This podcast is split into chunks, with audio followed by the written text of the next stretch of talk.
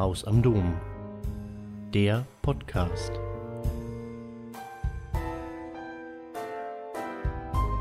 Im Jahr des Heils 1654, Montag, 23. November, Tag des heiligen Clemens, des Papstes und Märtyrers und anderer im Martyrologium, Vigil des heiligen Chrysogonus, des Märtyrers und anderer, seit ungefähr halb elf abends bis ungefähr eine halbe Stunde nach Mitternacht. Feuer!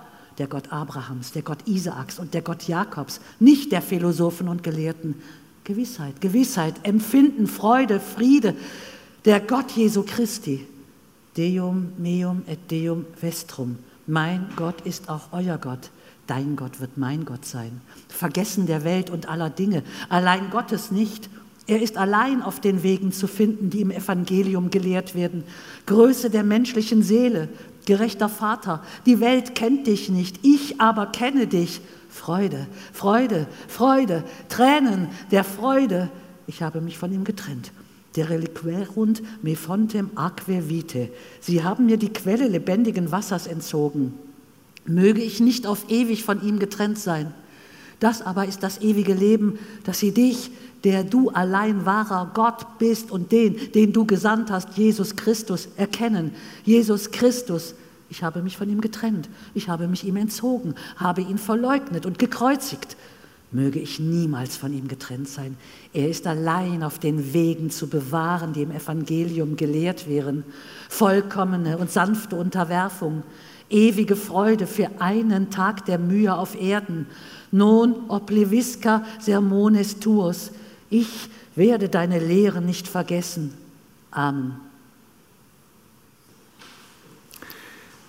Es war einmal ein Mensch, der als Zwölfjähriger mit Hilfe von Stäben und Ringen die mathematische Wissenschaft begründete, der als 16-Jähriger die gelehrteste Abhandlung über die konischen Körper seit der Antike schrieb, der mit 23 Jahren die Phänomene des Luftgewichts aufzeigte und damit einen der großen Irrtümer der älteren Naturwissenschaften zerstörte, der in einem Alter, in dem die anderen Menschen kaum damit begonnen haben zu erwachen, bereits den ganzen Umkreis des menschlichen Wissens umschritten hatte, als er auch schon dessen Nichtigkeit erkannte und sich der Religion zuwandte.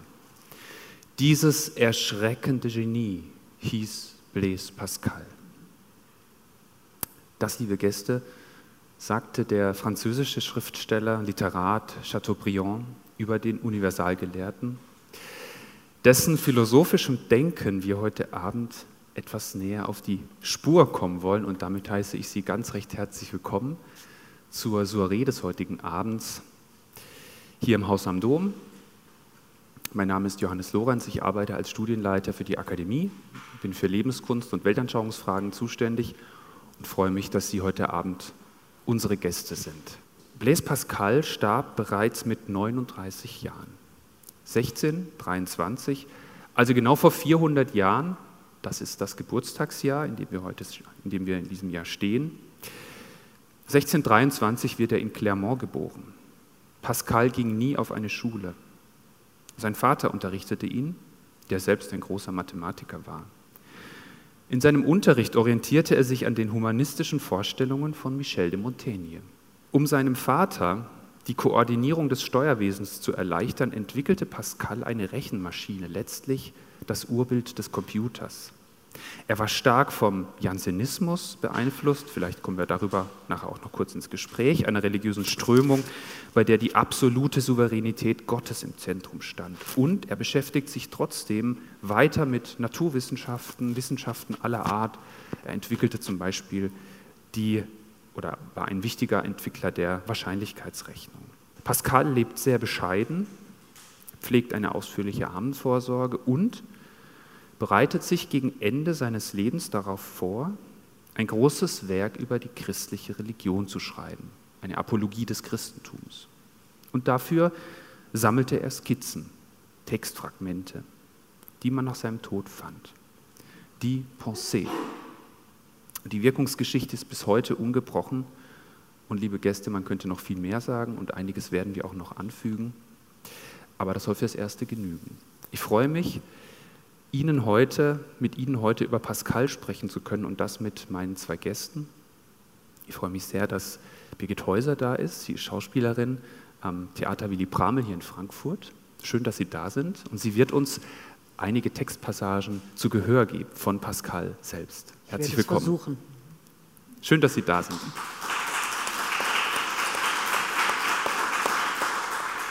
Und ich begrüße Holger Zaborowski. Er ist Theologe und Philosoph. Er ist Professor für Philosophie an der Universität in Erfurt. Schön, dass Sie da sind.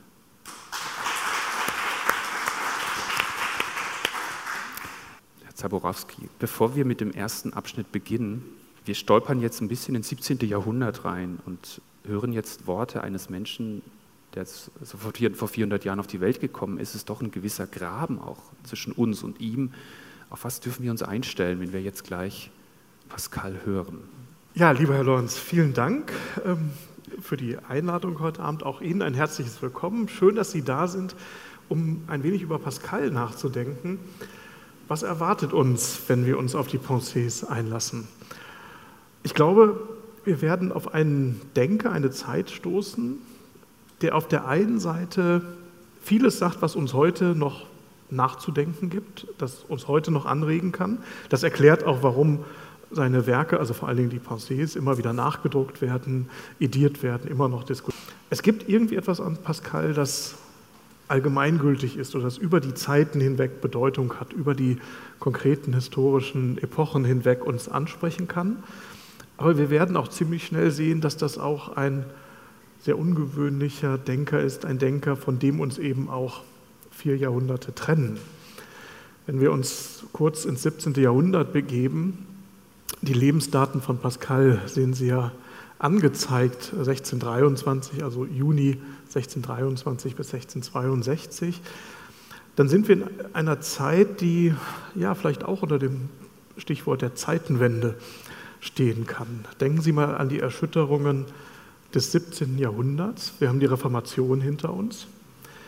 Das ist das Zeitalter der großen Entdeckungen, der großen wissenschaftlichen Entdeckungen, der Eroberungen.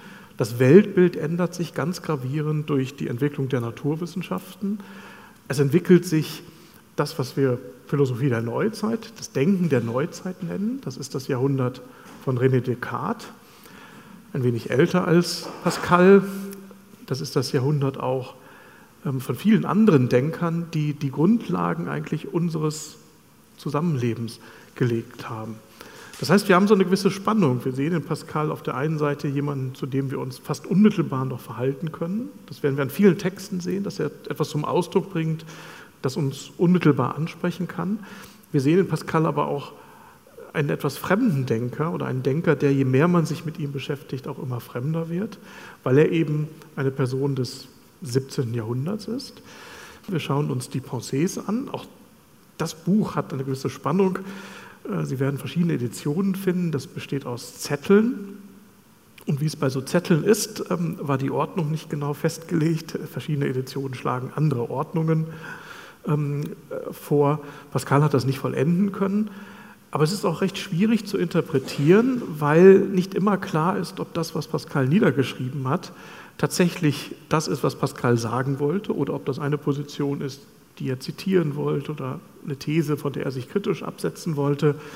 Da sehen Sie, das Buch ist ähm, relativ schwer zu interpretieren. Es liest sich auf der einen Seite relativ einfach, einfacher als viele andere Werke des 17. Jahrhunderts, aber es hat, wenn man tiefer in dieses Werk eintaucht, dann seine besondere Schwierigkeit. So viel vielleicht erstmal als Einstieg in die Zeit, in die Person, auch in das Werk von Pascal. Danke, Herr Zaborowski. Schwierig zu interpretieren, wir versuchen es heute Abend. Frau Häuser, Vorhang okay. auf für Blaise Pascal. Größe und Elend. Die Größe des Menschen besteht darin, dass er sich in seinem Elend erkennt. Ein Baum erkennt sich selbst nicht in seinem Elend. Es bedeutet also, elend zu sein, wenn man sich in seinem Elend erkennt. Doch es bedeutet zugleich zu groß sein, wenn man erkennt, dass man elend ist. Wenn ich die kurze Dauer meines Lebens betrachte, das von der Ewigkeit davor und danach aufgesogen wird. Memoria, hospitis, unius, diei, preteriuntis. Die Hoffnungen des Frevlers wird schwinden wie die Erinnerung an einen flüchtigen Gast. Den kleinen Raum, den ich einnehme, und selbst den, den ich sehe, den Raum, der vom Abgrund der unendlichen Unermesslichkeit der Räume verschlungen wird, die ich nicht kenne und die ihrerseits mich nicht kennen, dann gerate ich in Schrecken und Erstaunen darüber, dass ich gerade hier und nicht vielmehr dort bin. Denn es gibt überhaupt keinen Grund dafür, ausgerechnet hier und nicht dort, jetzt und nicht zu einer anderen Zeit zu sein. Wer hat mich hierher gestellt? Auf wessen Anordnung und Walten geht es zurück, dass gerade dieser Ort und diese Zeit für mich bestimmt sind? Man muss sich selbst erkennen. Wenn das nicht dazu dienen sollte, das Wahre zu finden, dann hilft es wenigstens, sein Leben in geordneten Bahnen zu lenken. Und nichts wäre richtiger als dies. Der Prediger, gemeint ist das Buch Kohelet im Alten Testament. Der Prediger also zeigt auf, dass der Mensch ohne Gott hinsichtlich aller Dinge in Unwissenheit und zwangsläufig unglücklich ist. Denn es heißt unglücklich sein, wenn man will und nicht kann. Der Mensch will nun aber glücklich und bezüglich einigem an Wahrheit Gewissheit haben.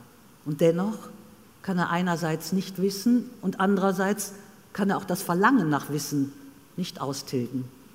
Nicht einmal zweifeln kann er. Nachdem ich Niedrigkeit und Größe des Menschen aufgezeichnet habe, dass der Mensch nun seinen Wert ermessen möge, dass er sich lieben möge, denn in ihm ist ein zum Guten fähiges Wesen, doch er möge deshalb nicht auch die Niedrigkeiten lieben, die sich darin finden, er möge sich verachten, weil diese Fähigkeit brach liegt. Doch er möge sich nicht wegen dieser natürlichen Fähigkeit selbst verachten. Er möge sich hassen, er möge sich lieben, er ist mit der Fähigkeit ausgestattet, die Wahrheit zu erkennen und glücklich zu sein, doch er verfügt über gar keine Wahrheit, die Bestand hätte und ausreichend wäre. Ich brächte also den Menschen gern dazu, dass er das Verlangen verspüre, sie, die Wahrheit, zu finden und dass er für sie bereit und von Leidenschaften frei sei, um ihr dahin nachzujagen, wo er sie findet wohlwissend, wie sehr sein Erkennen von den Leidenschaften getrübt ist. Ich möchte gern, dass er sich, dass er in sich seine Begierde hasst, die sich seiner bemächtigt und über ihn bestimmt, damit sie ihn nicht blind macht, wenn er seine Wahl zu treffen hat. Und damit sie ihn nicht aufhält, wenn er diese Wahl getroffen hat. Es ist gefährlich, dem Menschen allzu sehr deutlich zu machen, wie sehr er den Tieren gleicht, ohne ihm gleichzeitig seine Größe vor Augen zu führen. Und es ist darüber hinaus noch gefährlich, ihn allzu sehr seine Größe empfinden zu lassen und dabei seine Niedrigkeit zu verschweigen. Doch es ist sehr von Vorteil, ihn das eine und das andere gleichermaßen zu erkennen zu geben. Der Mensch darf weder meinen, dass er den Tieren noch, dass er den Engeln gleicht. Und er darf zugleich auch über beides, nämlich dass er sehr wohl den Tieren und den Engeln gleicht, nicht in Unkenntnis sein. Er möge vielmehr beides wissen. Der Mensch ist weder Engel noch Tier und es ist leider so, dass derjenige, der den Engeln mimt, das Tier herauskehrt.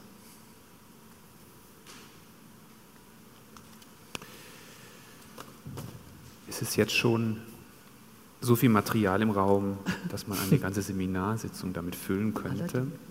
Und trotzdem möchte ich einige Themen rausgreifen. Der Mensch also erkennt sich selbst in seinem Elend.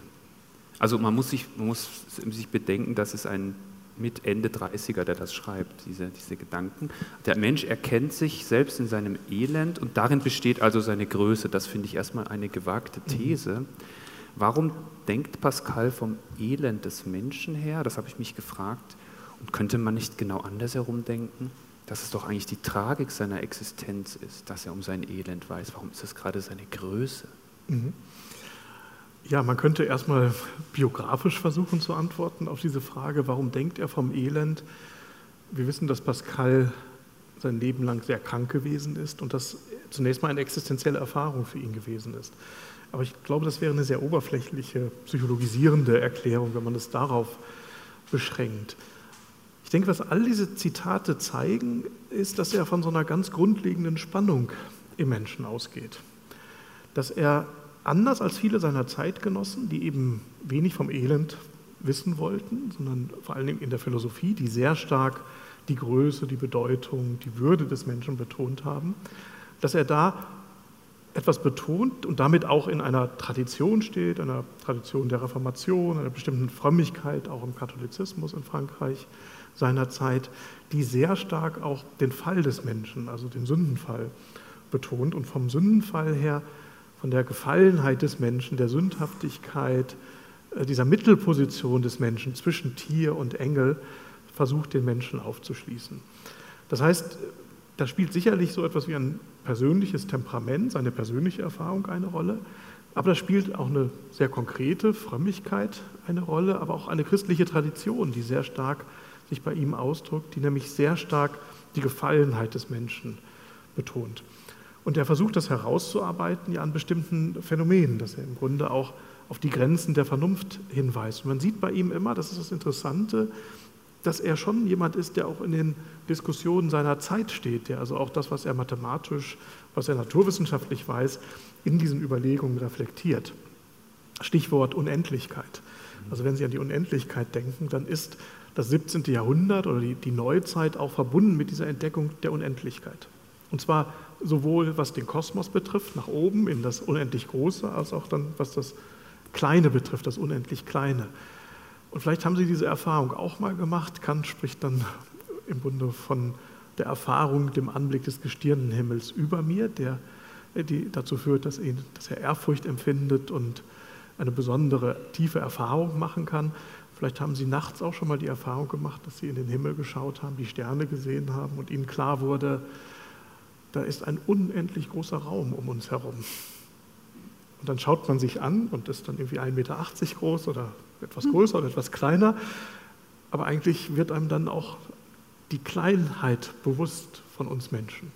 Da sind wir da auf dieser Erde, nicht? schauen in die Unendlichkeit und stellen uns vor, wie weit die Sonnen, die wir dort sehen, die Sterne entfernt sind. Und diese Erfahrung spielt bei ihm auch und der eine Mensch, Rolle. Der Mensch vor, dieser, vor dem Hintergrund dieser Unendlichkeit das so auf den Punkt gebracht zu haben, ich, ich hatte den Eindruck, er nimmt hier sehr viel vorweg, was dann später im Existenzialismus eigentlich so mhm. radikal gefragt wird. Was ist eigentlich das Selbst? Mhm. Und ähm,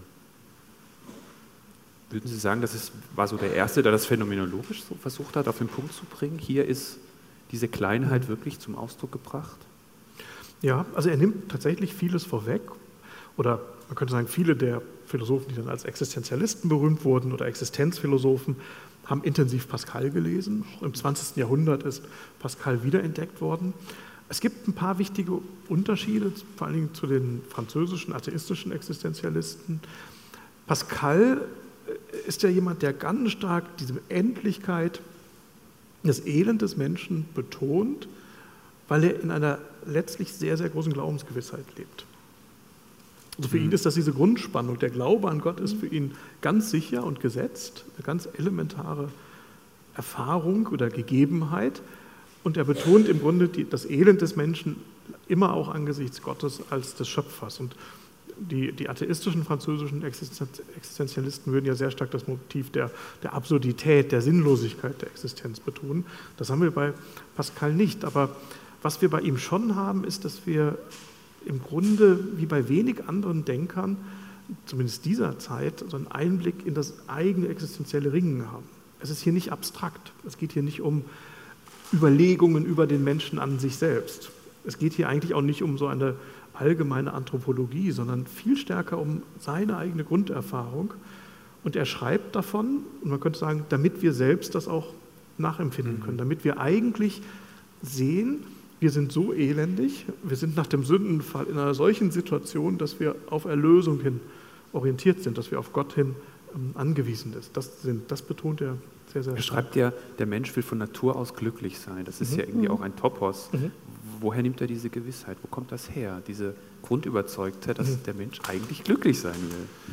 Ja, man, es gibt wahrscheinlich drei Ebenen hier. Das eine ist, dass das die klassische philosophische Tradition, auch die Antike, äh, gesagt hat, dass der Mensch eben auf Glück, auf das, was die Griechen Eudaimonie nennen, das ist nicht einfach nur eine, Art Happiness oder äh, ein, ein oberflächliches Glück, sondern im Grunde, dass das Leben gut ist, dass es als Ganzes gut und glücklich wird, hinorientiert ist. Das hat die christliche Tradition aufgegriffen, auch transformiert. Man könnte sagen, er sieht es wahrscheinlich auch in sich selbst, aus dem Elend heraus, wird ihm nämlich auch bewusst, dass, dass wir auf Glück hinorientiert sind, dass wir ähm, glücklich sein wollen. Und ich glaube, man kann es fast ja auch beobachten, dass wir im Menschen, das wären ja theoretische Zugänge, aber man kann ja im Grunde sehen, dass wir, dass wir Menschen versuchen, unser Leben also nicht einfach bloß zu leben, sondern auch gut zu leben. Und man kann es an ganz wenigen existenziellen Vollzügen auch fast darstellen. Also wir, wir wollen nicht bloß essen, sondern wir wollen gut essen. Das heißt, wir geben uns Mühe, wir kochen oder wir gestalten das in einer bestimmten Weise. Das sind sicherlich ähm, Grunderfahrungen, auf die er da eingeht. Aber bei ihm ist natürlich das Motiv ganz stark, dass es eigentlich mhm. eitle Grunderfahrungen sind. Mhm. Wir können das nicht erreichen, weil für ihn eben die Natur des Menschen auch sehr stark eben von den Leidenschaften, wir haben das ja gerade gehört, gekennzeichnet ist. Und warum findet er die Leidenschaften so schlecht? Also er geht da ja auch sehr stark ins Gericht und es mhm. gibt mhm. äh, ein ein Text von seiner Schwester, glaube ich, nee, es muss eine andere gewesen sein, die ihn begleitet auf dem Sterbebett mhm. und wo er auch nochmal gesagt hat, also jetzt bin ich frei, mhm. von, endlich von meinen Leidenschaften, mhm. ähm, die ihn daran hindern, die Wahrheit zu erkennen. Mhm. Ja, das ist eine, im Grunde auch Anthropologie, die uns heute ein bisschen mhm. überrascht, mhm. die auch im Kontext der philosophischen, theologischen, religiösen Diskussionen seiner Zeit eine Rolle gespielt hat, auch geschichtliche Wurzeln hat, die im Grunde wir sehen es auch hier, die Leidenschaften sind das, was uns mit den Tieren verbindet. Und es ist im Grunde der Geist, der uns sozusagen menschlich macht. Und mit dem Geist, das waren im Grunde Übungen auch der Philosophie, die auch schon in der Antike da waren, dass wir im Grunde mit dem Geist versuchen, leben, lernen, maßvoll zu leben, um diese Leidenschaft, die dann in das Maßlose drängt, in den Griff zu bekommen. Und dahinter steckt eben eine bestimmte Psychologie, die davon ausgeht, dass die Leidenschaften eigentlich äh, ja, sich dann auch vor den Geist und vor das, was wir eigentlich tun sollten, stellen. Also wenn man es ein bisschen flapsig formuliert, ähm, ist, merkt man das vielleicht selbst, wenn man weiß, ach, ich müsste heute Abend eigentlich Sport machen oder äh, es wäre vernünftig, ähm, einen Apfel zu essen, aber da liegt irgendwie die Chipstüte und meine Leidenschaften drängen mich in die falsche Richtung, nicht zum Apfel, sondern zu den Chips. Das ist jetzt ein bisschen flapsig, aber was man da natürlich merkt, ist so diese Grunderfahrung, nicht, dass die Vernunft uns schon sagen kann, was richtig ist oder wie ich leben soll oder für Pascal, dass die Offenbarung uns das sagt, dass Gott sich offenbart hat und gesagt hat, wie wir leben sollen, Gebote gegeben hat, aber dass etwas in uns ist, zu uns gehört, auch zu unserer Natur, die Leidenschaften, die oft dazu führen, dass wir sogar gegen unseren eigentlichen Willen oder gegen unsere bessere Einsicht etwas tun, was wir nicht mhm. tun sollten. Und trotzdem dieser fast schon weise Satz dann von ihm zu sagen, ähm, wenn ein Mensch versucht, wie ein Engel zu sein, dann kann das Tier erst recht aus ja. ihm hervorkommen. Also fast so diese psychologische Erkenntnisfähigkeit mhm. dann. Also das ist ja eigentlich auch eine, drückt eigentlich eine große menschliche mhm. Kenntnisfähigkeit und auch eine humanistische Ader fast aus, wenn man so etwas ja. sagen kann. Ja, eigentlich ist er da ja ein Denker der Mitte, mhm. dass er sagt, nicht, wir dürfen nicht, also wir sind zwischen Tier und Engel. Das macht die Würde, aber auch die Schwierigkeit aus. Es ist viel leichter, also ich weiß nicht, was es bedeutet, ein Tier zu sein, aber ich, wenn ich so Hunde sehe nicht, oder Katzen oder andere Tiere, da kann man sich schnell vorstellen, dass es natürlich, dass die tierische Existenz, die, soweit wir wissen, oder in den Fällen, wo wir uns sicher sein können, nichts vom Tod weiß, über den bevorstehenden ähm, Tod oder die bestimmt viele Fragen nicht hat, die wir uns als Menschen stellen müssen. Wir müssen uns ja immer fragen, wie wollen wir eigentlich leben? Nicht, wie, wie, und für uns ist sozusagen die, auch die Frage, wie kann ich glücklich sein, eine, die immer wieder große Probleme mit sich, mit sich bringt. Das Tier hat in dem Sinne diese Fragen nicht. Das ist von der Natur her noch viel stärker vorgegeben, wie ein Hund glücklich ist oder eine Katze ähm, glücklich sein kann. Wir müssen das uns immer überlegen, jeden Morgen eigentlich neu diese Frage stellen. Äh, deshalb ist auf der einen Seite die Existenz des Tieres, wenn man so will, einfach, soweit wir das überhaupt sagen können. Und soweit wir über Engel wirklich reden können, äh, stelle ich mir vor, ist die Existenz des Engels auch relativ einfach, die Existenz der Engel. Das Problem ist für uns diese Zwischenposition mhm. zwischen Tier und Engel, nicht? die auf der einen Seite diese besondere Würde ausmacht, aber eben auch die Möglichkeit ja auch des Falls, die Möglichkeit auch ähm, zu scheitern, und die Möglichkeit wirklich ins Elend zu geraten, weil wir immer wieder in dieser Spannung leben von den Leidenschaften äh, und dem Geist. Aristoteles hat ja den Menschen definiert als Animalrationale. Das wird in allen Philosophiegeschichten und anthropologischen Vorlesungen immer wieder zitiert. Das heißt ja wörtlich, Animal, das Tier, Rationale, das Vernunftbegabte, das Tier mit Vernunft. Und man zitiert das so, aber eigentlich drückt sich allein schon in dieser Definition eine Spannung aus, die wir dann natürlich auch bei ähm, Pascal noch sehen, eine unglaubliche Spannung zwischen dem Tiersein und dem Vernünftigsein. Mhm. Also auch dem, den Leidenschaften, dem, dem Triebhaften, dem, sozusagen dem, was an, in uns ja auch noch an tierischem ist, was wir teilen mit den Tieren und der Vernunft. Das ist eigentlich fast eine tragische Spannung, mhm. nicht, die da zum Ausdruck kommt. Und die, Pascal ist ein Denker, der das ganz, ganz stark in den Vordergrund stellt, also vermutlich selbst erfahren hat, der das aber auch als Gegenposition formuliert gegen Denker seiner Zeit wie ähm, zum Beispiel ähm, Descartes und andere, die ganz, ganz stark auf die Vernunft des mhm. Menschen und die Verbesserung des Menschen und die, die Möglichkeiten des bloßen Denkens äh, mhm. rekurriert haben. Bevor ich vorschlage, den nächsten Abschnitt zu lesen, Frau Häuser, wie, wie ging es Ihnen eigentlich mit den Texten bei der Vorbereitung? Also Sie, ähm, wie, äh, allein, allein vom Lesen her, wie finden Sie die Texte? Also da ich äh, mich mit Blaise Pascal in meinem Leben nicht beschäftigt hatte, bekam ich ja erstmal diese Zettel da in die Hand gedrückt. Und dann dachte ich, na ja, so bei manchen Sätzen, super, verstehe ich. Und dann kamen plötzlich so Konklusionen, wo ich dachte, ich, ich muss es nochmal lesen, nochmal lesen bin nicht bei allen Sachen durchgedrungen mhm. und dann habe ich mich darauf versteift. Also erstmal habe ich dann biografisch mich damit eben beschäftigt, das macht ja dann auch Spaß. Mhm. Habe noch, kein, noch das Buch nicht gelesen, aber habe den ganzen Text, den Sie mir geschickt haben, natürlich, mhm. weil das sind ja nur so kleine Fleckerl. Und dann habe ich mich darauf konzentriert. Ich bin ja als Schauspielerin hier und eine Schauspielerin versucht immer jeden Text darüber zu lösen, indem es die Literatur oder das Literarische in so einem Text erfasst und so rüberbringt, dass die Fragen, die ich an den Text habe, der andere auch hat. Mhm. Es ist ja nicht nur, dass man dann was Schönes vorträgt und sagt, das muss alles perfekt und harmonisch sein, sondern es ist ja auch die Fragen an einen, an einen Text, die ja in der Art, wie man es vorträgt, sich zeigen. Und somit hat, kam ich dem dann so ein bisschen näher. Mhm. Ja, allem, weil es ja auch immer wieder gleiche Themen sind. Es mhm. kommt ja eigentlich in allen mhm. Kapiteln immer wieder zu mhm. den gleichen Begriffen mhm. und auch zu den gleichen Fragen und Verwerfungen oder wie Sie sagen, der gefallene Mensch, ne, der und äh, teilweise mit mehr Pathos, mal mit das ganz trocken sogar beschrieben, mhm. mit einem Satz, also so, so zitatartig, ne, könnte mhm. man das fast formulieren ja. und steht so für sich. Ja. Ja. Dann wollen wir doch mal den zweiten Abschnitt genau. uns näher Der hat angucken. Nämlich das wunderbare, die wunderbare Überschrift Zerstreuung. Genau. Wenn ich manchmal die unterschiedlichen Beschäftigungen der Menschen und die Gefahren und Mühen beobachtet habe, denen sich die Leute bei Hof oder im Krieg unterzogen haben, aus denen so viel Streit, Leidenschaften, waghalsige und oftmals schlechte Unternehmungen und so weiter erwachsen, habe ich oft gesagt, dass alles Unglück der Menschen nur aus einer Sache herrührt, sich nicht ruhig in einem Zimmer aufhalten zu können. Wenn ein Mann, der über genug Wohlstand verfügt, um davon leben zu können, mit Freude zu Hause bleiben könnte, dann zöge er nicht aus, um übers Meer zu fahren oder irgendeinen Ort in Besitz zu nehmen. Man kauft wohl nur deshalb eine so teure Stelle in der Armee, weil man es unerträglich fände, sich nicht aus der Stadt fortzubewegen.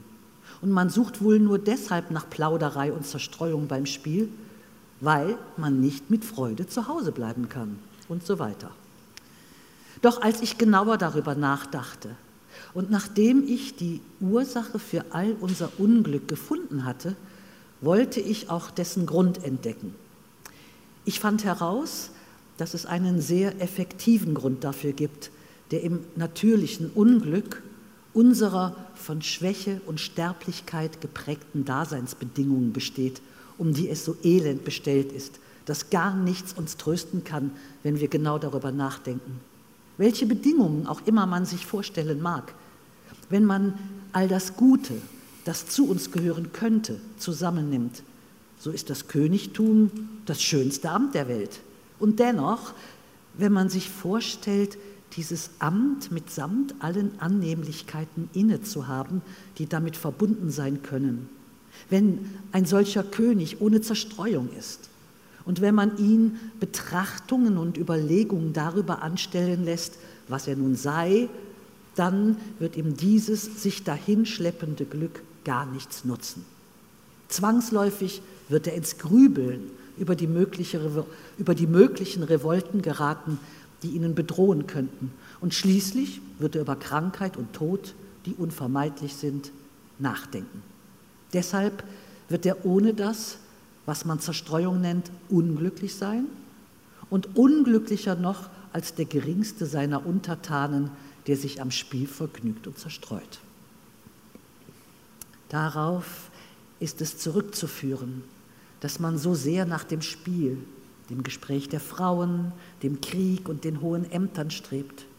Nicht, weil dies alles tatsächlich mit Glück verbunden wäre oder deshalb, weil man denkt, die wahre Seligkeit bestünde darin, Geld zu haben, das man beim Spiel gewinnen könnte. Oder es bestünde in der Jagd nach dem Hasen, den man nicht haben wollte, wenn er einem einfach angeboten würde. Man sucht nicht diese schlaffe und ruhige Betätigung, die uns an unsere unglücklichen Daseinsbedingungen denken lässt und auch nicht die Gefahren des Krieges oder die Mühen der Ämter. Es ist vielmehr die Gefühlsaufwallung, die wir suchen und die uns davon ablenkt, daran zu denken und die uns zerstreut. Darauf ist es zurückzuführen, dass die Menschen den Lärm und das Getümmel mögen Darauf ist es auch zurückzuführen, dass das Gefängnis eine so schreckliche Strafe darstellt. Darauf ist es zurückzuführen, dass das Vergnügen des Alleinseins etwas Unverständliches ist. Und es ist schließlich der größte Anlass des Glücks im Dasein der Könige, dass man ohne Unterlass versucht, sie zu zerstreuen und ihnen jedes erdenkliche Vergnügen zu bereiten. So läuft das gesamte Leben ab. Man strebt nach Ruhe, indem man einige Hindernisse bekämpft.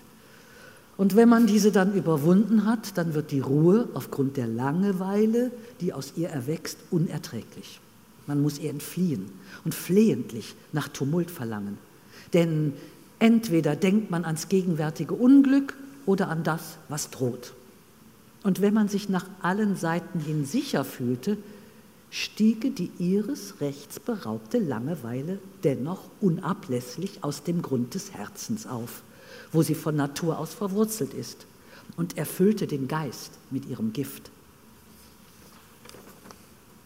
Man möge einen König ganz allein, ohne jegliche Befriedigung der Sinne, ohne jede Sorge des Geistes, ohne Gesellschaft in aller Muße über sich selbst nachdenken lassen, und man wird sehen, dass ein König ohne Zerstreuung ein Mann voller Elend ist. Auch vermeidet man dies penibel. Und unter den Leuten, die sich bei den Königen aufhalten, gibt es immer viele, die darauf bedacht sind, ihren Geschäften die Zerstreuung folgen zu lassen. und die all ihre freie Zeit beobachten, um ihnen Vergnügungen und Spiel zu bieten, damit ja kein Leerlauf entsteht. Der Tod ist leichter zu ertragen, wenn man nicht an ihn denkt, als der Gedanke an den Tod an sich, wenn keine Gefahr besteht. Ja, Herr Zaborowski, fast schon psychologisch modern, diese Stelle, äh, die ja sehr berühmt ist, dass der Mensch, das Elend des Menschen darin besteht, dass er nicht allein in einem Raum sitzen kann. Ist hier Pascal irgendwie ein Prophet der menschlichen Grundbedingungen? Ich meine, das würde wahrscheinlich würden viele Psychologen heute auch mhm. unterschreiben, dass er da wirklich etwas beobachtet hat. Mhm. Also ich glaube schon, und das ist das, worüber wir vielleicht am Anfang gesprochen haben, dieses Überzeitliche von Pascal, dass er doch bei allem, was zeitgemäß ist, was einer Frömmigkeit des 17. Jahrhunderts entspricht, was auch seiner Persönlichkeit entspricht, zu der man sich dann näher oder nicht so nah fühlt, dass er etwas zum Ausdruck bringt, was doch überzeitlich ähm, zumindest vielleicht den modernen Menschen in besonderer Weise ähm, betrifft, nämlich ja auch so eine Grunderfahrung, die wir vielleicht auch teilen können, dass wir sehen, nicht, es gibt Konflikte, es gibt Neid, es gibt Ehrgeiz, es gibt Kriege bis in die Gegenwart hinein, die vielleicht damit zu tun haben, dass Menschen nicht äh, alleine sein können oder dass Menschen nicht mit dem, was sie sind oder wer sie sind, ähm, zufrieden sein können. Die Wurzeln von diesen Gedanken liegen natürlich sehr, sehr tief. Also die finden wir ja teilweise in, in der antiken Philosophie, aber auch im Neuen Testament, in der, in der christlichen Tradition, weil er da im Grunde schon feststellt, das hat dann auch in der monastischen Tradition, in der geistlichen Tradition eine große Rolle gespielt, dass der Mensch eben äh, ein Wesen ist, das sich gerne zerstreut, das also gerne sozusagen den Begierden nachgeht. Da sind wir wieder bei den Leidenschaften, da sind wir bei den Gefühlswallungen. Bösen Leidenschaften. Gefühlsaufwallungen. Gefühlsaufwallungen, die ähm, wir gerade gehört haben, ähm, die ja dazu führen, dass wir sozusagen uns gerne irgendwie unterhalten und ähm, sozusagen ja, verfallen sind an an das Fleisch, wie das Neue Testament sagt, nicht die Augen, auch ein Motiv, das im Neuen Testament, das bei Augustinus eine Rolle spielt, nicht, dass wir gerne im Grunde viele verschiedene Dinge sehen, dass wir sozusagen uns gerne, ja, wir würden heute sagen, uns unterhalten, uns irgendwie zerstreuen. Wir sagen ja heute auch noch ja, so ein bisschen altertümlich dann vielleicht Müßiggang ist aller Laster Anfang. Dahinter steckt das auch so ein bisschen nicht, wenn man Muße hat, dann bleibt man nicht einfach zu Hause und denkt über das Elend des Menschen nach und liest Pascal, sondern wenn man Ruhe hat, dann versucht man sofort, wird einem schnell mhm. langweilig und äh, dann macht man Dinge, die man nicht machen sollte. Das ist so ein bisschen der Gedanke von Pascal. Und der hat schon tiefe Wurzeln auch in der christlichen mhm in der christlichen Tradition, in der Frömmigkeitspraxis. Aber ich habe ich hab doch den Eindruck, es klingt doch auch etwas negativ. Also ja. ich habe mir jetzt die Alternative, ähm, dass wir alle in unserem Zimmer sitzen und, und, über den Tod nachdenken, hat auch etwas sehr Trostloses und eigentlich etwas sehr... Also in so einer Welt wollte ich eigentlich auch nicht leben, selbst wenn das das authentische Menschsein wäre. Aber ähm, also dass der Mensch dann doch immer wieder daran scheitert, ist das dann, kann er dann was dafür oder ist das ein Stück weit sein Wesen und kann man ihn dafür entschulden? Was würde Pascal dazu sagen? Na, er sagt ja, der, der, Mensch, der nicht mit Freude mal zu Hause sein kann. Mhm. Also so ganz äh, mhm. ausschließlich schreibt, beschreibt mhm. er das ja nicht, sondern wenn das Ziel immer ist, nach mehr zu jagen, mhm. Kriege zu führen, mhm. also dann wird es ja unangenehm. Mhm. Wenn er dieses Gefühl, wenn er dies, diesen Gedanken nicht mit dem Zuhausebleiben verbinden würde, dann wäre die Welt ja viel besser. Weil der Mensch als Einzelwesen sagt, er kann auch nicht existieren oder deshalb ist die Strafe ja des Gefängnisses oder der Haft oder des auf sich geworfen Seins. Also wir sind natürlich da auch bei etwas, worüber der einzelne Mensch oft gar nicht so den Willen hat. Nicht? Dass man so frei sagen kann, ich gehe jetzt, also wenn ich Pascal folge, nicht, ich gehe nach Hause und bleibe jetzt dort. Er beschreibt immer wieder, es gibt ja diese Tendenz, selbst der König wird irgendwann dann doch sich zerstreuen wollen. Der wird nicht, obwohl er das ja eigentlich könnte, nicht Er spricht von der Langeweile, sitzen. die sich dann ja. irgendwie breit macht. Ja. Selbst wenn man alles beherzigt, ja kriecht die plötzlich ja. raus und die sitzt ja. in uns. Und die hält man nicht aus. Die hält man mhm. nämlich nicht und aus. Und dann kommt die Zerstreuung. Und also ich, ich, ich, ich denke, hier merkt man schon, dass das etwas ist, also man kann Wurzeln benennen, auch eine lange Tradition, auch in der christlichen Frömmigkeit, wo, sozusagen das, was nicht, das ist uns heute oft etwas fremd, wenn man auch an die frühen Christen denkt, dann gibt es eine, eine Diskussion darüber, ob Christen ins Theater gehen sollten oder ob, ob sozusagen so bestimmte Formen der, der Zerstreuung überhaupt etwas ähm, für Christen sind. Und wir haben heute eben auch ein anderes Verständnis von Christentum und Kultur und auch von im Grunde ein etwas anderes Menschenbild, das sich darin ähm, ausdrückt, dass wir eben sagen, vielleicht müssen wir so eine Balance finden von mhm. Zerstreuung und von Ernst. Aber hier drückt sich natürlich schon auch etwas aus, dass, dass Pascal sagt, es geht letztlich um das Heil des Menschen. Es geht um den Menschen vor Gott. Also für ihn gibt, gibt es eine letzte Ernsthaftigkeit, die er dann natürlich sehr pointiert und auch sehr polemisch, also auch wenn wir da uns ins 17. Jahrhundert wieder an den Königshof oder an die gehobene Gesellschaft mal erinnern, nicht, wo er sagt, die Leute zerstreuen sich, die wollen alle Spaß haben und haben Tänze und Feiern und äh, all diese Dinge und große Bankette. Aber eigentlich, und, das ist, und dann führen sie Kriege oder sind neidisch aufeinander und äh, stehen in Spannungen zueinander. Aber im Grunde bedeutet das, dass der Mensch niemals auf diese wirklich grundlegend wichtige Frage kommt, wer bin ich als elendiger Mensch? Und dann für Pascal eben vor Gott. Also wie bin ich auf Gott hin orientiert? Würde man das heute vielleicht mit, mit einem Identitätsbegriff formulieren? Wo, woraus ziehe ich meine Identität? Mhm. Äh, beziehe ich daraus, äh, Hasen zu jagen, die ich nicht brauche? Oder mhm. woran binde ich mich sozusagen? Mhm. Und ähm, drohe ich sozusagen die Ur Urbindung zu verlieren, wenn ich mich in mhm. diesen anderen weltlichen, in Anführungszeichen, Bindungen mhm. äh, versuche zu beheimaten, dann verliere ich eigentlich mein Grundwesen. Ja, und wir können es, glaube ich, heute auch nachvollziehen. Also wenn ich die Geschichte der Kulturkritik so auch im 20. Jahrhundert sehe, oder gucken Sie nur die Moderne, nicht? Als die ersten Romane gedruckt wurden, also in großer Auflage gedruckt wurden, gelesen wurden, dann hat man vor 200 Jahren gesagt, also die Romane sind ganz furchtbar, die Leute werden zerstreuen sich, indem sie Romane lesen, vor allen Dingen für Frauen sollte das sehr gefährlich sein im 19. Mhm. Jahrhundert. Ähm, äh, dass die Lektüre von bestimmten Romanen da also ganz gefährlich sei dann kommt das Radio auf, dann haben wir dieselben Diskurse über das Radio, wie gefährlich das Radio ist, ähm, weil man zerstreut sich dann, wenn man den ganzen Tag irgendwie Musik hören kann oder unterhalten wird. Und heute haben wir sowas das, hier. Genau, heute haben wir sowas. So Dazwischen kam noch der Fernseher, heute haben mhm. wir das, dann kommt noch KI als nächstes. Natürlich könnte man sagen, das haben wir, und Pascal lebt ja auch in einer Zeit, in der bestimmte Formen auch von gesellschaftlichem Leben sich im 17. Jahrhundert auch neu entwickelt haben, das Bürgertum oder sich natürlich jetzt nur in absolutistischen Kontexten entwickelt, aber eine bestimmte Form von Wohlstand natürlich auch Zerstreuungen erlaubt. Ähm, das kann ich so einordnen. Ich, ich, glaube, dass da natürlich, das merken wir, wenn wir heute Diskussionen führen über ähm, Bildung und Digitalisierung. Oder welche Folgen hat tatsächlich dieses kleine Gerät? Weil man natürlich immer irgendwie sich irgendwie unterhalten kann. Man findet da immer irgendwelche Nachrichten oder Dinge, die irgendwie interessant sind. Aber die Frage ist, wie tief geht das?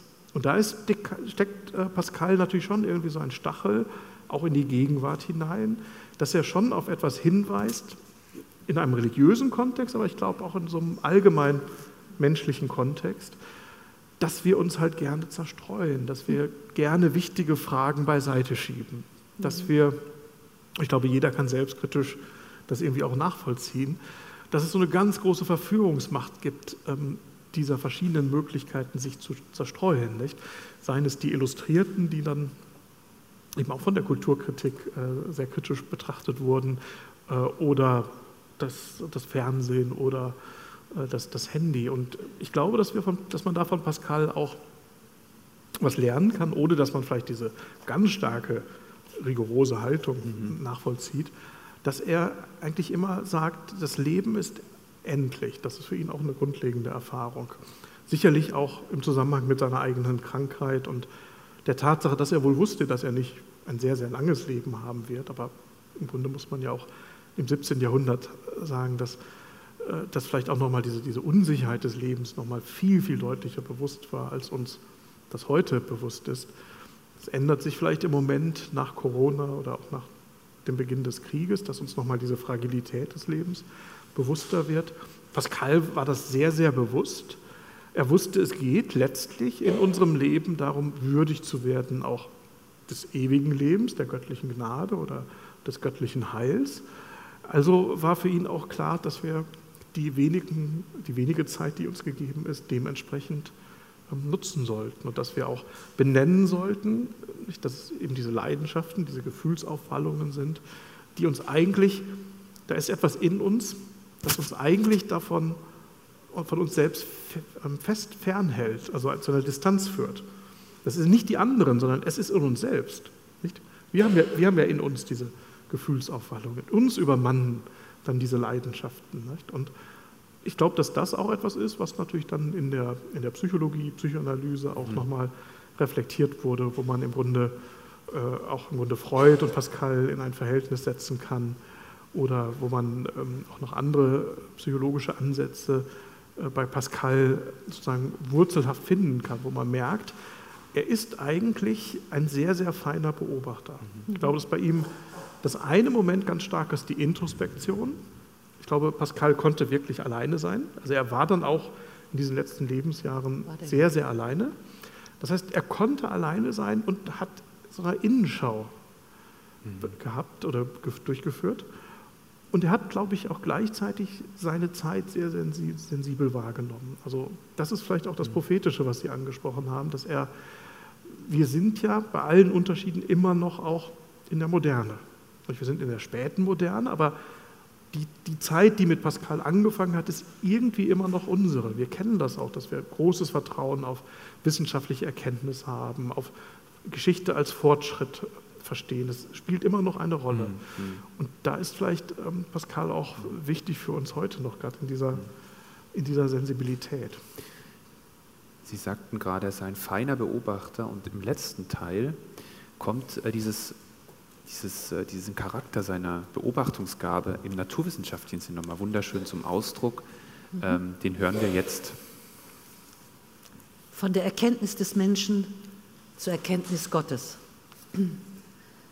Wenn man die Blindheit und das Elend des Menschen sieht, wenn man darauf schaut, wie das gesamte Universum stumm und der Mensch ohne Einsicht sich selbst überlassen und gleichsam in diesem abgelegenen Winkel des Universums umherirrt, ohne zu wissen, wer ihn hierher gestellt hat, was er hier soll und was aus ihm wird, wenn er stirbt, zu allem Wissen unfähig, dann, dann überkommt mich ein Schrecken, wie einen Mann, den man schlafend auf eine unwirtliche und schreckliche Insel verschafft hat und der dann aufwacht ohne zu wissen, wo er ist und ohne Möglichkeit zu entkommen.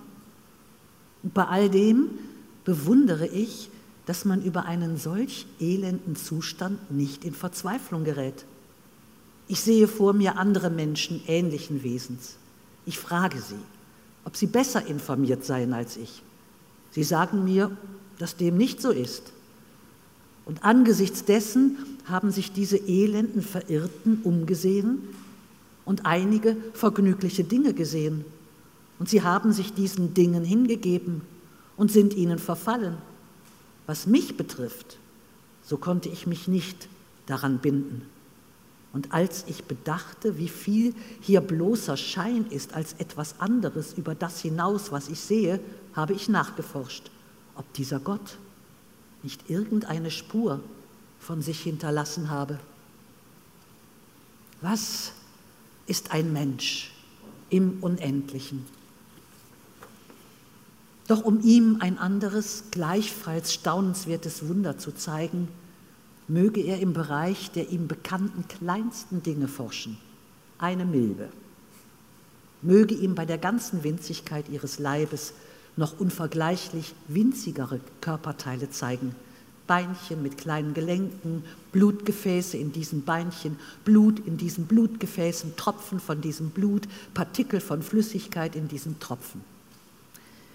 Er möge in diesen Wundern ganz aufgehen, die in ihrer Winzigkeit ebenso erstaunlich sind wie die anderen in ihrer Ausdehnung. Denn wer geriete nicht ins Staunen darüber, dass unser Leib, der eben noch gar nicht wahrnehmbar war innerhalb eines seinerseits im Schoß des ganzen nicht wahrnehmbaren Universums nun plötzlich ein Koloss, eine Welt oder vielmehr ein Ganzes im Vergleich zum Nichts ist, zu dem man nicht vordringen kann? Was kann der Mensch also begreifen? Er ist ebenso unfähig, das Nichts zu sehen, aus dem er entrissen wurde, wie das Unendliche, von dem er umfangen ist.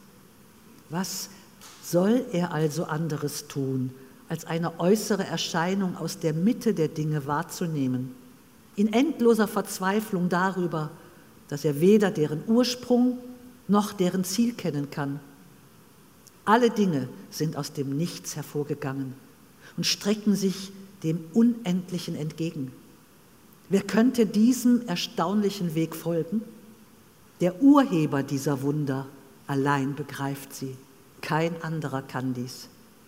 Die Menschen haben es versäumt, diese Unendlichkeiten zu betrachten und haben sich anmaßend der Erforschung der Natur gewidmet, als ob sie mit ihr in irgendeinem angemessenen Verhältnis stünden. Es ist eine seltsame Sache, dass sie in einer Haltung der Anmaßung, die ebenso unendlich ist wie ihr Gegenstand, die Grundsätze der Dinge verstehen und von dort zur Kenntnis von allem fortschreiten wollten. Dies ist also unser wahrer Zustand. Er bewirkt, dass wir nicht in der Lage sind, mit Gewissheit zu wissen und absolut nicht zu wissen. Wir bewegen uns auf der Welle einer breiten Mitte, immer in Ungewissheit und auf schwankendem Grund, von einem Ende zum anderen gestoßen. Jeder Halt, an dem wir uns zu klammern und an dem wir wieder zu Kräften zu kommen gedenken, gibt nach und entgleitet uns. Und wenn wir ihm hinterherlangen, entzieht er sich unserem Griff.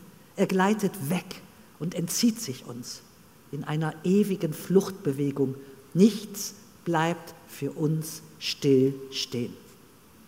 Suchen wir also gar nicht erst nach Sicherheit und Festigkeit. Der Mensch ist nur ein Schilfrohr, das Schwächste der Natur, aber er ist ein denkendes Schilfrohr. Es ist nicht nötig, dass sich das gesamte Universum bewaffnet, um es zu zertreten. Ein Dampf, ein Wassertropfen reichen aus, um es zu töten. Doch selbst wenn das Weltall ihn zugrunde richtete, wäre der Mensch noch edler als das, was ihn tötet, denn er weiß, dass er stirbt und welchen Vorteil ihm das Universum voraus hat. Das Universum weiß nichts davon. Das ewige Schweigen dieser unendlichen Räume erschreckt mich. Tröstet euch. Nicht von euch selbst müsst ihr es erwarten, sondern im Gegenteil. Indem ihr nichts von euch selbst erwartet, müsst ihr es erwarten. Es ist unbegreiflich, dass Gott ist und unbegreiflich, dass er nicht sei, dass die Seele mit dem Leib ist und dass wir keine Seele hätten, dass die Welt geschaffen ist und dass sie es nicht sei.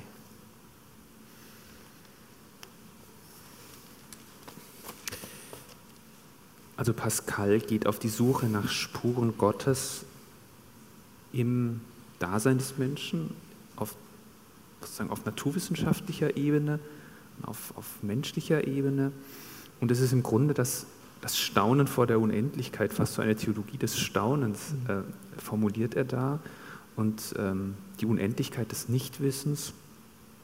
Und er formuliert das ja aber nicht als einen Beweis, sondern das ist irgendwie eher so, ein, so eine Art Hinweis. Und man könnte ja auch sich auf den Standpunkt stellen und, und sagen, wie Nietzsche das sagt, wir taumeln eben im kalten Raum des Nichts. Und das ist so. Mhm. Pascal würde das aber nicht so sehen. Für ihn sind das Spuren dieses Staunen setzt für ihn irgendwie eine Art Gotteserkenntnis voraus oder begründet sie, ohne dass es ein Beweis ist, im klassischen mhm. Sinn. Ja, es ist kein, kein Beweis. Eigentlich sind sich Nietzsche und Pascal sehr ähnlich. Mhm. Das mag vielleicht überraschen, aber äh, wir haben kurz vor der Veranstaltung auch schon darüber gesprochen, dass Nietzsche ja Pascal sehr hoch geschätzt hat. Und es gibt einige Sätze bei Pascal, von denen man sich gut vorstellen könnte, dass die auch bei Nietzsche stehen. Nur gibt es einen ganz zentralen Unterschied.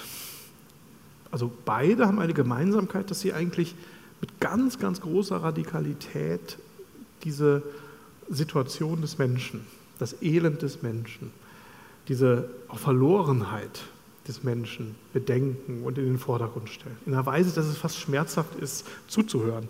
Also das ist vielleicht auch bei Ihnen heute Abend eine Erfahrung, wenn man die Texte nochmal hört, nicht nur liest, gewinnen sie noch eine mhm. unglaubliche Drastik. Also wenn man sie liest, sind sie schon sehr drastisch mhm. und so, aber wenn man das nochmal hört, verschärft sich das ja eigentlich noch. Und man fragt sich ja schon, oh, das bin ich ja, von dem er redet. Also Pascal hat ja was sehr Suggestives. Man irgendwie wird ja sofort dazu gezwungen, sich dazu zu verhalten. Und der, die Gemeinsamkeit mit Nietzsche ist da, aber es gibt ganz große Unterschied, den ganz großen Unterschied, dass für Pascal der Glaube an Gott und die göttliche Gnade das Gegengewicht ist, die, mhm. die andere Seite, die man immer beachten muss. Das fehlt bei Nietzsche. Für Nietzsche ist Gott tot. Und daher ist der Mensch im Grunde eben auch in einer furchtbaren Situation. Nicht? Sie erinnern sich vielleicht, dass der gottsuchende Mensch dann eben auch verzweifelt ist und sagt, also was tue ich denn, wenn es keinen Gott mehr gibt? Und eigentlich ist Pascal auch jemand, der sagt, also wenn es keinen Gott gäbe, wären wir völlig verzweifelt. Wäre es eine ganz große Verzweiflung. Aber das ist dann bei ihm keine Gotteserkenntnis, also nicht irgendwie eine logische, mit der Vernunft vorgehende Weise, Gott zu beweisen.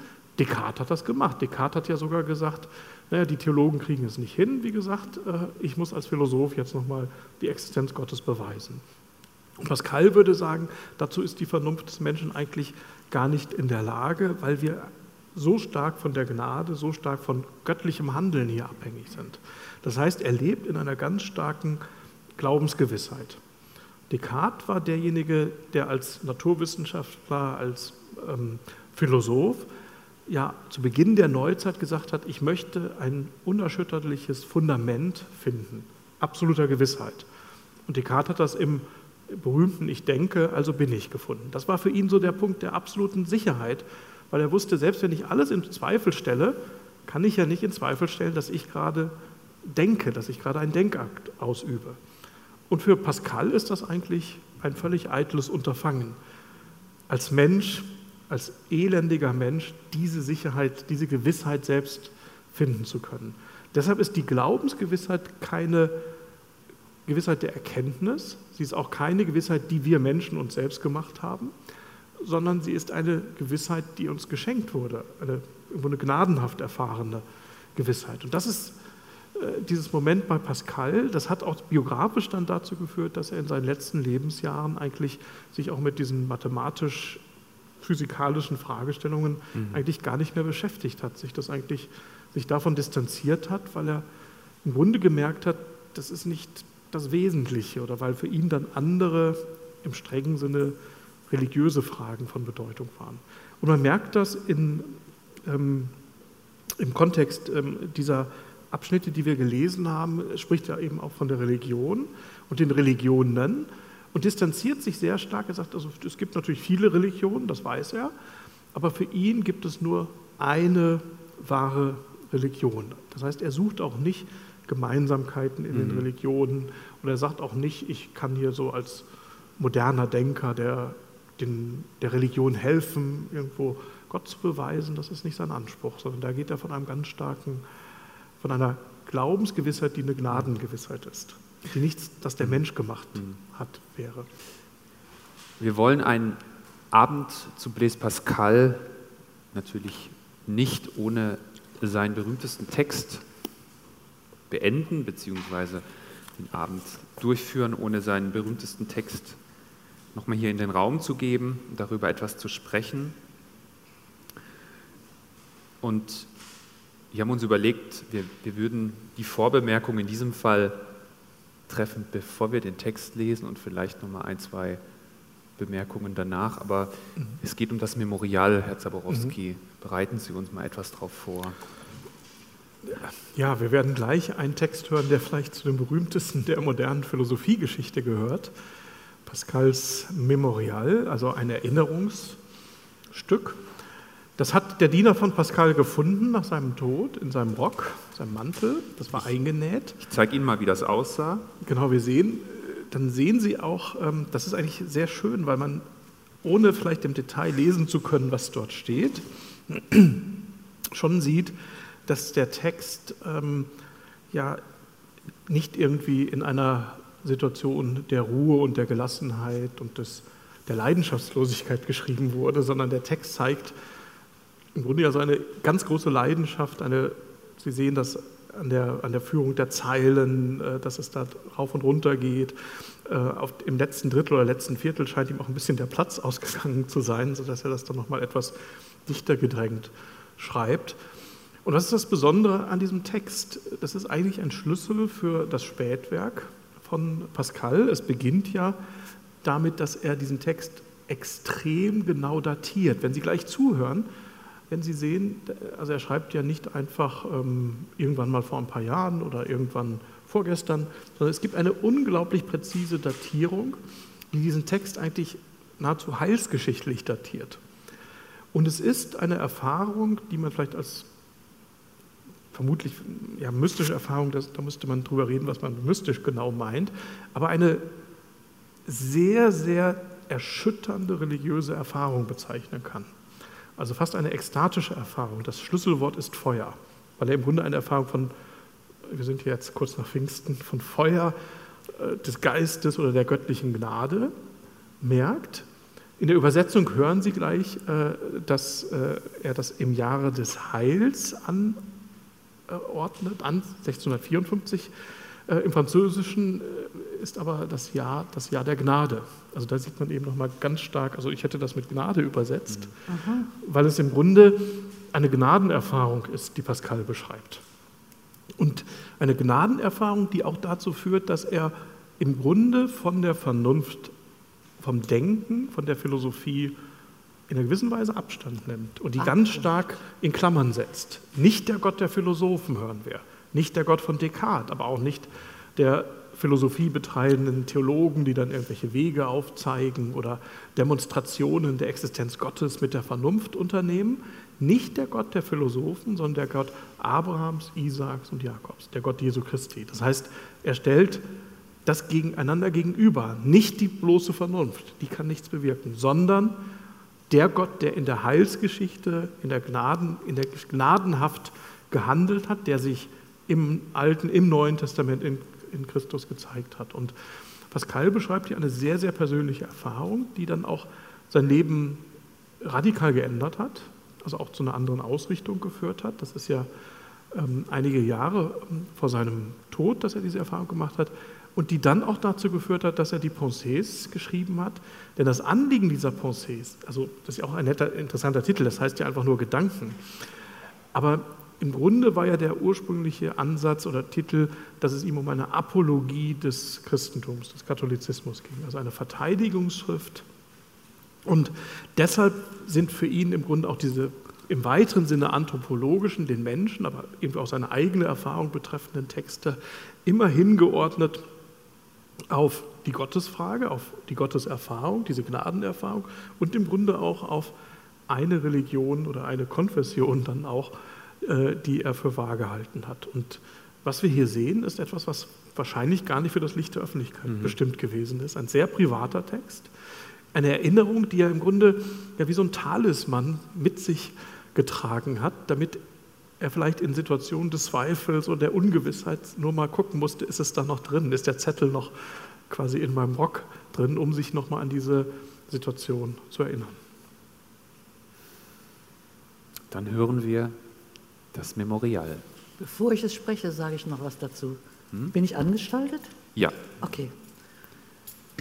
Also für mich ist das ein Text, der sich, auch wenn er Punkt, Komma und Fragezeichen hat, nicht einer logischen Diktion anbietet, so wie die anderen Texte. Die kann man wirklich sich erarbeiten.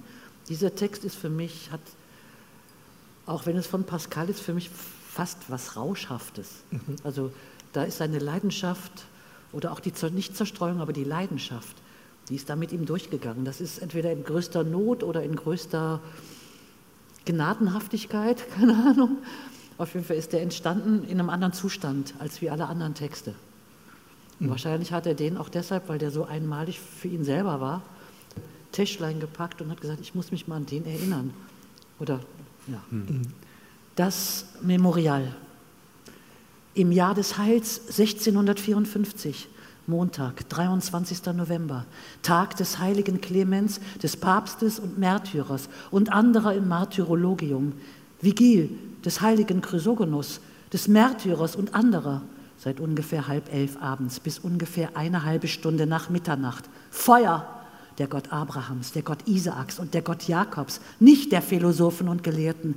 Gewissheit, Gewissheit, Empfinden, Freude, Friede, der Gott Jesu Christi, Deum meum et Deum vestrum. Mein Gott ist auch euer Gott.